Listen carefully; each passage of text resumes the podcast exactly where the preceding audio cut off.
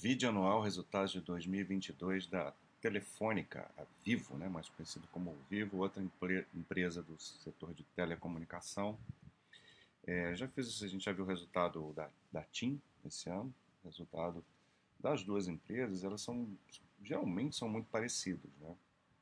A TIM ela se aproveitou uh, um pouco melhor aí da aquisição dos ativos da Oi e teve resultados melhores do que a do que a Vivo nesse ano que passou, e é isso que a gente vai ver aqui agora. Ah, repetir algumas coisas que eu falei lá no outro vídeo do, da, da TIM, né? que é um setor que até pouco tempo atrás não era bem visto para você ser sócio. Era um setor que estava num ambiente ainda de consolidação, é, muitos problemas com as empresas.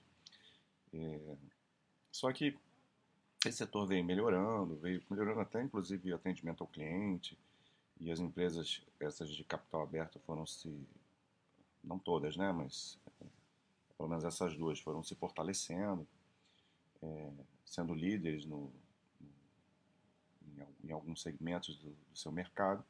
E hoje já são empresas interessantes que apresentam resultados consistentes, mas não são aquelas empresas que vão ter crescimentos absurdos, é, salvo questões muito pontuais. É, esse ano, por exemplo, a TIM teve um crescimento é, mais, é, mais robusto em comparação com o seu histórico por conta da, da questão do, da entrada dos ativos da Oi. Mas são empresas que vão ter crescimentos assim no longo prazo, de pouquinho em pouquinho, e gerando muito caixa, então você tem que entender como que, que a empresa funciona, né? como que é a sua dinâmica. Eu vou. Essa apresentação aqui, ela só foca praticamente no, nos resultados do quarto TRI e eu quero focar no, no anual. Então eu vou começar aqui com o quadro do release que mostra os resultados como um todo, a gente já vai ter uma ideia do resultado geral e depois eu volto à apresentação para falar um pouquinho mais de alguns detalhes.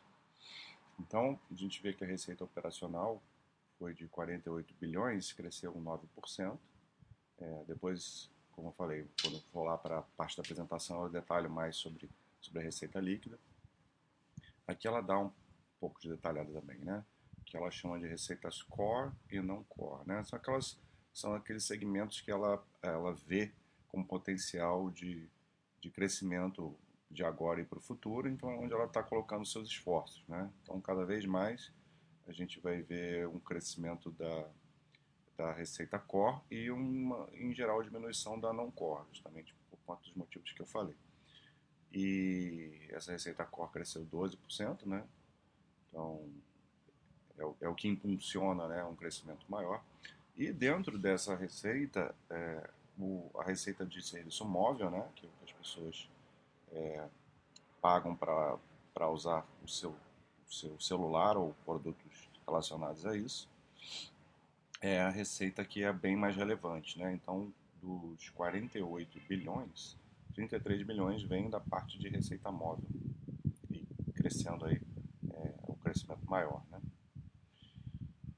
É, também faz parte da receita core, parte da receita é, fixa de 11, 11 bi, aqui depois eu vou mostrar é, um pouco mais segmentado.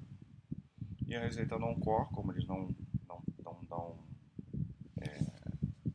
muita ênfase, né? Receita que vem caindo e, e tem uma cada vez uma relevância menor. Os custos eles aumentaram é, 10 10,6%, né? Aqui ele está falando dos custos totais recorrentes, né? Tem, teve muito impacto, não muito, mas assim, moderado impacto de créditos fiscais no ano de 2021, então a comparação é, aqui do recorrente se faz mais necessária, né? Gente viu, a gente viu que esses custos recorrente, mesmo os recorrentes, cresceram um pouco acima do que cresceu a receita, então isso vai gerar uma pressão lá em margem, né? A gente vai ver daqui a pouquinho. O custo reportado aqui, que é, teve um crescimento maior, né? mas aí entram essas coisas não recorrentes, como os créditos fiscais em, em 21. E aqui ela vai dar também o EBITDA da forma reportada e recorrente, então vamos olhar mais para o recorrente que teve um crescimento de 7%, um crescimento é, ok, é, 19,2 bilhões, e aqui uma pressão é, bem ligeira na margem, e sem, sem grandes impactos. Né? O, a parte da aquisição da, de ativos da Oi também tiveram impacto aí na margem também, né? porque no primeiro momento você tem ainda está captando sinergia, então tem mais gasto, vai fazer uma limpeza lá de pessoal, coisas que são, são ambíguas e depois você vai melhorando essa, esse, esse controle de despesas operacionais. Tiveram outras coisas, outros menores ativos também que impactaram aqui. É, e aqui, vista reportado, a gente teria um crescimento bem, bem discretinho, né? com uma pressão de margem bem maior. Mas eu acho mais vantajoso a gente olhar para o recorrente, vai mostrar a operação de uma forma mais, mais fiel, né? Principalmente quando a gente está excluindo aí créditos fiscais, que são uma coisa que não tem nada a ver com, com a operação da empresa e não é, e não é recorrente também. E o lucro líquido teve um impacto maior aqui, foram 4 bilhões, né? Aqui não tá, não é o, o ajustado, né? O recorrente, é o lucro líquido é, considerando todas as coisas que, que não, não tem a ver com a operação também. Então caiu mais forte, né? quase praticamente 35%. E aqui também tem impacto de uma depreciação, na linha de depreciação e amortização maior, por conta também da aquisição dos ativos da Oi. É, juros de dívida, né? Essas empresas trabalham com uma dívida mais alta. E a gente tem visto isso em, em todas as empresas né, que trabalham com endividamento mais alto. Os juros acabam comendo parte do resultado financeiro, impactando o, o, o lucro líquido. O investimento dessas empresas é sempre, sempre pesado, né? precisa ser. É, aqui investimento excluindo questões do IFRS, é, é, é IFRS 16, que tem a ver com os aluguéis de, de lojas, de torres, etc girando aí no 9,5 bilhões. E aqui um, tem várias métricas que ela pode mostrar o fluxo de caixa operacional dela. São empresas que geram é, caixa bastante robusto, né? então por isso elas conseguem é, suportar um capex é, elevado. A gente vê uma pequena queda nessa métrica de fluxo de caixa operacional. É, se a gente for, a gente vai ver depois ali na apresentação que ela oferece uma métrica, métrica um pouquinho diferente, o fluxo de caixa operacional tirando só o CAPEX, que aí já teria um aumento. Mas é, a geração de caixa, caixa boa, né? forte, né? Acaba, é, aqui ela mostra de caixa livre, 7.2 bi.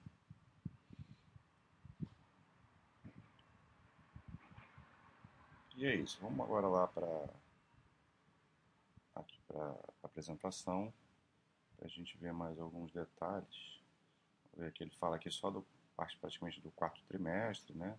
Terminou o ano também com um crescimento interessante.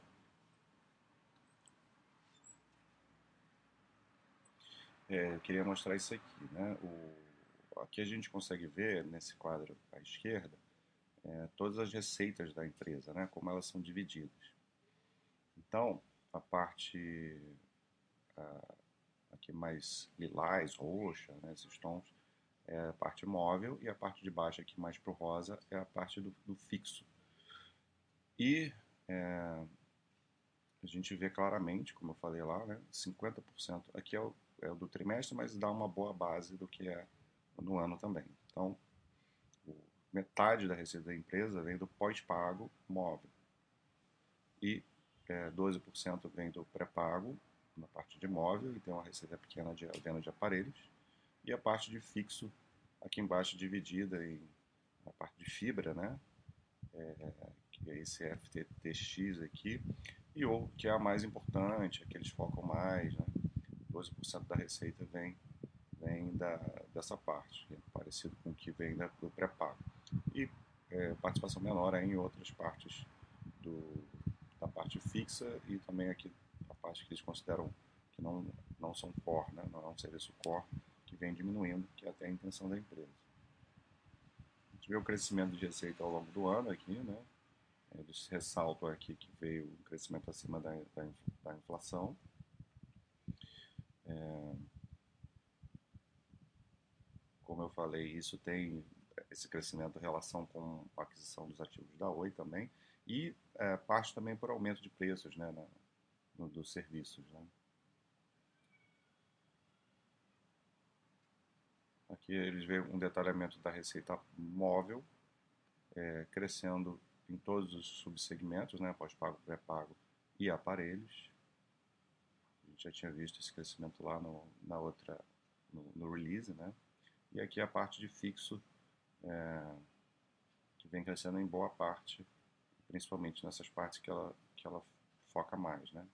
Parte de fibra, especialmente. Vamos ver se tem mais alguma coisa aqui que vale a pena falar.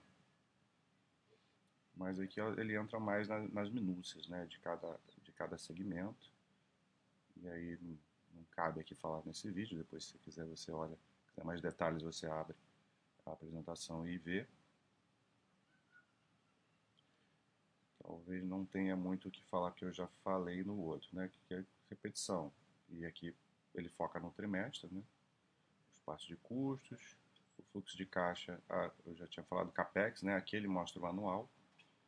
É, então, é, o CAPEX foi boa parte no investimento para o 5G, né? Também teve bastante gasto relacionado aos ativos da Oi, por isso que eles estão prevendo em 2023, inclusive, um, um gasto voltando ao patamar de 2021, né, de capex, que não tem essa questão da Oi, é mais não vai ter mais a questão da Oi envolvida. Né? Aí é mais o fortalecimento da parte do, do 5G, a continuidade da, da implementação que começou é, no ano que passou, e, e fortalecimento do, da parte digital da empresa, a parte de fibra também, que eles têm investido bastante aí de serviço fixo, né? E aqui é outra métrica que eu falei do fluxo de caixa operacional, é que eles descontando só o CAPEX, né? Então, é, falam que teve um crescimento de 4% olhando por esse prisma aqui. E o fluxo de caixa livre, né, sobra bastante caixa da, da empresa que permite eles terem um, um endividamento é, maior. A dívida aumentou, né, que a gente tenha é, o aumento da dívida bruta. Né? A empresa, é, muitos anos, ela trabalha com caixa líquido, né, sem endividamento líquido, e em 2022 teve que aumentar essa dívida. Aí. Então chegou a 4,8 bilhões aqui.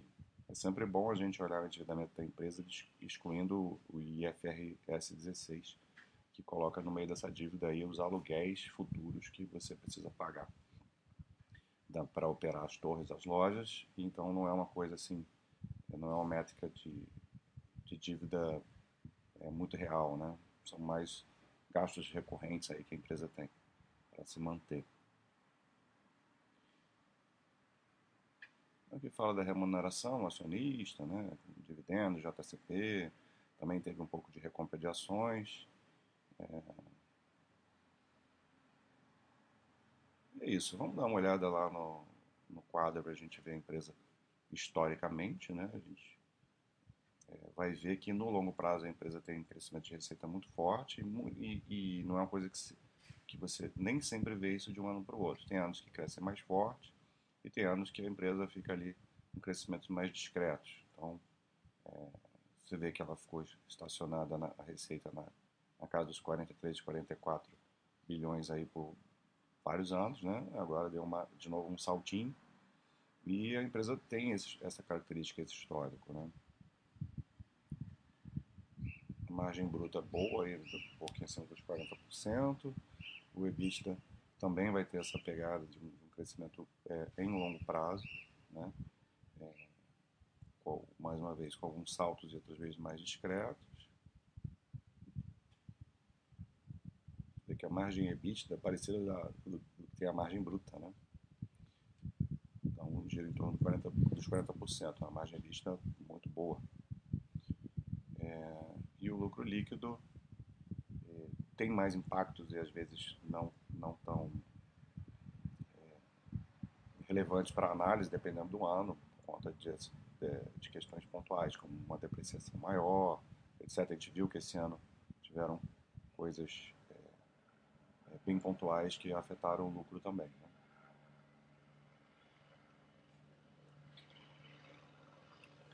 Então, para a gente ver aqui, ó, a parte de dívida líquida EBITDA da empresa é sempre um valor muito baixo. Né?